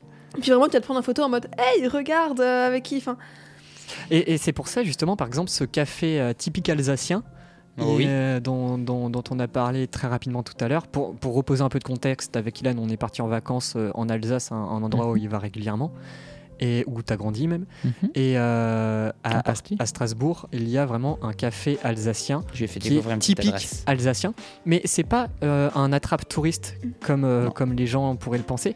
C'est vraiment un café. euh, même les Alsaciens euh, eux-mêmes euh, pe- peuvent y aller euh, sans, sans même avoir l'envie de voir des, des gens typiques alsaciens. C'est vraiment que- de la pure culture en ça, fait. ça va être comme quand tu vas aller en Bretagne, j'adore la Bretagne, euh, et que tu vas aller par exemple dans une fête de village avec du coup des gens qui vont danser, euh, enfin dan- danser des danses bretonnes, où tu Mhm. vas, les gens vont parler breton. Moi, je me suis déjà retrouvée là-dedans quand j'ai- quand j'avais euh, ouais, euh, 10 ans. Je suis repartie, j'ai envie d'apprendre le breton et de, et de, Mhm. et de, et de danse, enfin, de savoir Ouais, danser c'est des ça. danses bretonnes, tu vois. Et même, euh, même en- encore euh, aujourd'hui, euh, quand je vais à des anniversaires de, de- de ma famille qui sont de, de Vendée, euh, juste ça, juste être en contact avec des gens qui sont juste d'un autre département, enfin c'est la porte à côté quoi, ben, la culture est tellement différente que on a l'impression d'être complètement autre part et ça fait un bien fou. Vraiment, c'est impressionnant. Alors, du coup, si on parle de culture, jusqu'où irait pour vous l'appropriation de culture? L'appropriation culturelle. L'appropriation culturelle. J'aurais aimé le garder pour un autre débat, Ah, cette question de l'appropriation culturelle. vaste question. C'est très compliqué. Mais euh, je pense qu'on va le garder pour un Ouais, autre bah débat, alors du coup, un autre ouais. pour sujet en dire un mot près, Oui. proche mais éloigné, euh, voyager vous fera découvrir, vous fera changer de regard sur le monde. C'est-à-dire que sur beaucoup de vos avis, euh, je sais pas, sur quelques thèmes que ce soit, on se place toujours par rapport à ce qu'on a vécu forcément. Et donc si on reste tout le temps en France à regarder avec un regard français, ou même pire, avec un regard, je sais pas moi, euh, centré sur soit la campagne, soit euh, des, des- des grandes métropoles, on va euh, toujours, euh, en fait, avoir le même avis sur les choses et pas prendre en compte la vie de- d'autres pays parce qu'on est dans un pays qui est plutôt développé, qui est plutôt installé, où on vit bien. Mais quand, quand tu vas voir, je sais pas, dans, tu vas voyager dans un autre pays, parce que on parle beaucoup quand même de voyager dans des pays riches. Oui. Et quand j'en parle avec ma grand-mère, elle, elle dit j'adorerais Voyager dans les des- pays pauvres, les Oui. pays pauvres d'Afrique, etc. J'aimerais beaucoup justement aussi. Se rendre compte de ce que c'est là-bas et ça vous permettrait aussi de- d'évoluer vos avis sur les choses. j'ai envie de lancer un autre mini débat. Attention. Là où c'est sur la lecture, la lecture qui fait voyager. Typiquement, Oh, Parce que belle transition. Là, je suis en train de, euh, de- de lire un livre qui s'appelle Petit pays de Gaël Faye, qui est pour l'instant, je trouve, incroyable, et donc qui se passe au Burundi, Mhm. Oui, Burundi, pays d'Afrique, c'est ça? exactement, euh, pendant euh, le, des guerres civiles, etc. Pas Mhm. très, pas très drôle, mais où on est sur le point de vue d'un enfant de 11 ans, et donc on voit toute son innocence. En fait, euh, cette lecture me fait sincèrement voyager.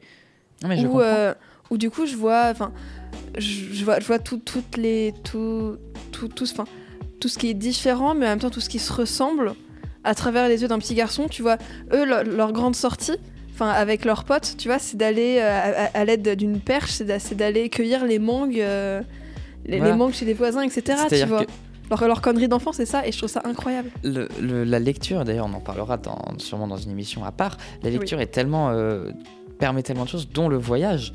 Et euh, je comprends. Moi, personnellement, ça me le fait pas. Mais des gens qui me disent, mais quand je lis, je voyage, je suis, je Oui. vois tout ce qui se passe, etc. Je vous comprends. Je suis pas dans votre monde. Je vous comprends. Mais, je, Mais, pense, je, euh, pense, je pense que tu pourrais l'être. euh, a- Ouais, mais j'ai la flemme. Euh, Ouais, c'est ça. Mais tu vois, euh, Écoute des livres audio. ou alors, ou alors regarde des films. Non, mais Euh, c'est pour ça que je préfère les typiquement- films. Typiquement, il y a un film euh, qui, qui m'avait énormément marqué. Je l'ai vu qu'une fois, il y a assez longtemps. Et pourtant, il, il m'a encore marqué aujourd'hui. Il s'appelle Parvana, une enfance en, Aga- en Afghanistan. C'est Oh. un dessin animé qui dure euh, une heure et demie. Sincèrement, vous pouvez le regarder sans problème. Et euh, dans lequel il y a une petite fille euh, qui, justement, un jour, il y, a, il y a son père qui se fait arrêter pour avoir tenu tête à des talibans. Et donc, elle va, du haut de ses 11 ans, voyager à travers le, le- le pays et travailler pour subvenir aux besoins de sa famille, se déguiser en homme. Enfin, il y, a- y y toute une histoire vraiment autour de ça, de la culture de ce pays et de la culture justement. euh, cette culture qui n'est pas forcément bénéfique au pays, c'est-à-dire cette culture complètement, il faut le dire, misogyne, et euh, c'est malheureux, mais c'est comme ça.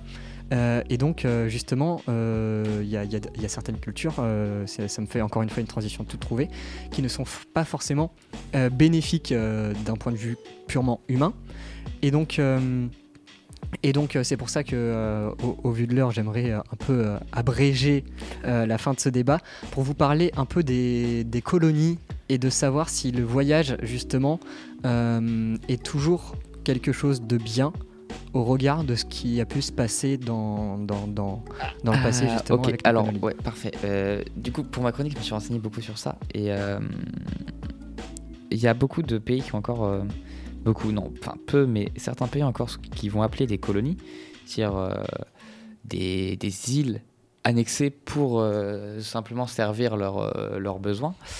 Mais je pense que la démarche, quand un monsieur tout le monde comme toi, Noé, toi, Claire, moi, comme un Léo qui vient de partir, etc., la démarche derrière voyager n'est pas d'aller conquérir. N'est pas de, voilà. Pour moi, cette démarche est très dépassée, en tout cas d'un point de vue d'un monsieur tout le monde.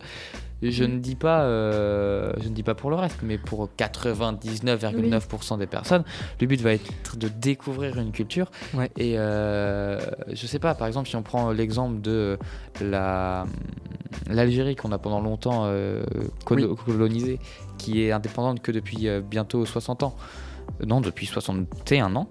Euh, euh, si un Français retourne en Algérie, d'ailleurs beaucoup de Français voyagent en Algérie, ce n'est pas pour euh, faire ah je suis Français, je domine ce pays. Non.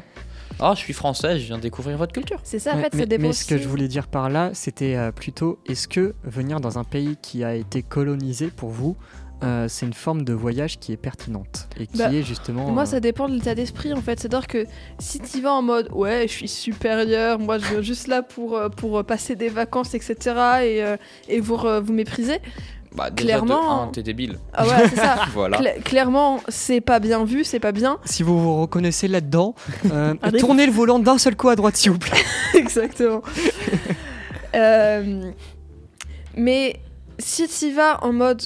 Enfin, juste. euh, euh, Je cu- curiosité, tu Voilà. vois, en mode. euh, bon, bah, moi je connais pas, j'ai envie d'apprendre à découvrir. Ça, si j'ai envie d'apprendre, bah, pour moi, c'est pas gênant. Pour moi, il n'y a aucune différence, sincèrement, pour 99,9% des gens, il n'y a aucune différence entre un pays qui a été une colonie de- du tien Et- ou pas.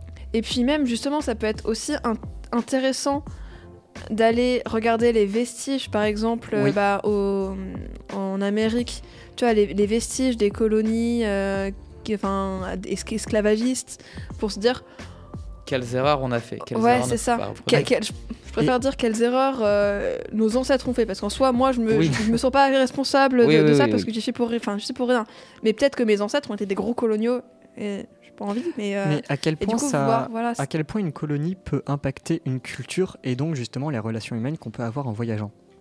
Regarde euh, l'Afrique du très Nord, une, une bonne partie de l'Afrique du Nord parle français. Regarde les Antilles, euh, une grande partie des Antilles parle français. Et qu'il il y a pas mal qui de va- pays africains qui n'aiment pas euh, avoir une, des visites françaises. Ça, je ne sais pas, je suis ce jamais qui, allé en ce qui- Afrique. ce qui peut se comprendre. Ce qui, ce qui peut se est comprendre. tout à fait compréhensible au vu de, de ce qu'on leur a fait infliger. Quoi. Oui, je suis d'accord. Et puis, euh, tu parles au passé, mais euh, que- certes, il n'y a plus d'esclavagisme, mais bon, il y a toujours euh, juste la recherche du sol, des richesses et euh, inflige, foutre de, de marcher. l'humain. euh, je ne D'ailleurs, sais plus combien de pourcents c'est de un peu- déchets, mais c'est bien plus de la majorité sont envoyés en complètement- Afrique. C'est un peu complètement hors sujet, quoique. Il y a euh, Total Energy qui essaie, je, je ne sais plus dans quel pays, je suis désolé, euh, mais j'ai vu un reportage il y a pas longtemps qui parlait justement de Total Energy qui essaie de faire un- une pipeline de, Oui. de, de gaz ou de non de pétrole, je crois, ou de gaz, je sais plus, à travers tout un pays et donc qui ravagerait complètement euh, les, les habitations euh, d'où passerait cette pipeline. Et, euh, et donc ça, finalement ça détruit complètement une certaine culture et vie de, de ce pays. Et, euh, et donc voilà. Si quelqu'un, euh, je, je- je vois l'heure, je, suis- je suis Oui, désolé, je Mais suis justement, si, si justement les responsables de ce projet visitaient ce pays, voyager dans ce pays, ils comprendraient la beauté et l'importance de ne pas. C'est ça, et aller à la, à la rencontre des gens qui y habitent. Exactement. Et pas de, de ceux qui sont dans les, dans les immeubles. euh, Changer de regard. Enfin, dans, dans- dans les immeubles. Ça dépend. Mais euh, dans, dans les, dans les grandes, grandes tours aussi, derrière leurs bureaux. Et, Ouais, euh, voilà. Ils sont pas Et contact, quoi. C'est pour ça, je, je suis désolé, je suis rivé sur, euh, sur ma montre, mais je sais qu'il y en a qu'il faut qu'ils partent. Euh, Bon, le français. J'ai- j'ai- J'aimerais euh, avoir un petit mot de la fin, un petit peu poétique, par l'un d'entre vous, s'il vous plaît, pour conclure sur ce débat. T'as une idée? Bah, moi, je dirais qu'il faut juste euh, voyager pour le plaisir d'apprendre, d'apprendre de nouvelles choses, tout en essayant de respecter euh, la nature, l'environnement, dans le sens où euh, ce qui nous entoure, les, ça peut être les personnes, ça peut être les lieux, et tout ça en ayant un esprit positif Pour et moi, bienveillant. le voyage, c'est là où commence notre compréhension de l'humain principalement, Et notre compréhension du monde. et du monde, évidemment. Ça va pour vous Oui. Eh bien, je propose qu'on termine. C'était Choupot sur le Delta FM 90.2. Vous pouvez bien sûr retrouver toutes nos rediffusions sur YouTube, Deezer, Spotify et le site de Delta FM. Et on se dit à la. Mais non, pas la semaine prochaine, c'est les vacances. Donc, à dans deux semaines. N'oubliez pas, un voyage est la seule chose que vous achetez mais qui vous rend plus riche. Oh.